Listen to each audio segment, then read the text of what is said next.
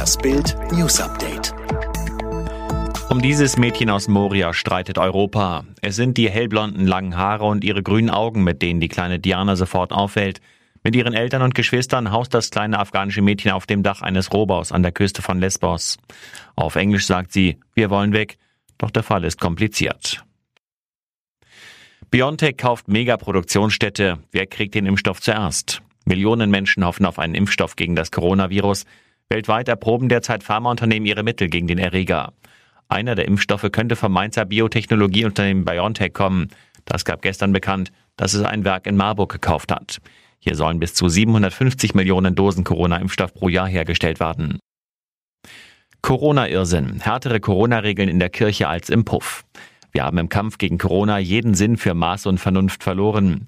Wenn ich in die Kirche gehe, muss hinter und vor mir eine Sitzbank frei bleiben. Wenn ich in den Puff gehe, darf ich mich auf eine Mitbürgerin legen, solange anschließend ein Viertelstündchen gelüftet wird und ich meinen Namen und Anschrift hinterlege.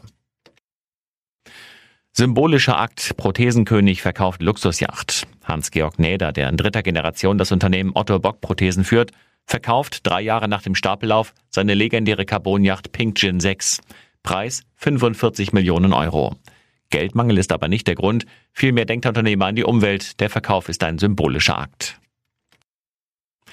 Geisterspiel in München. Oberbürgermeister attackiert das RKI. Am Mittwoch um 18.27 Uhr verkünden die Stadt München und der FC Bayern München, dass für das heutige Bundesliga-Eröffnungsspiel gegen Schalke 7500 Zuschauer zugelassen sind. Am Donnerstag um 13.48 Uhr plötzlich die Wende. Die Stadt München entscheidet, dass doch keine Fans in die Allianz Arena dürfen. Die Saison beginnt also mit einem Geisterspiel. Sch Corona.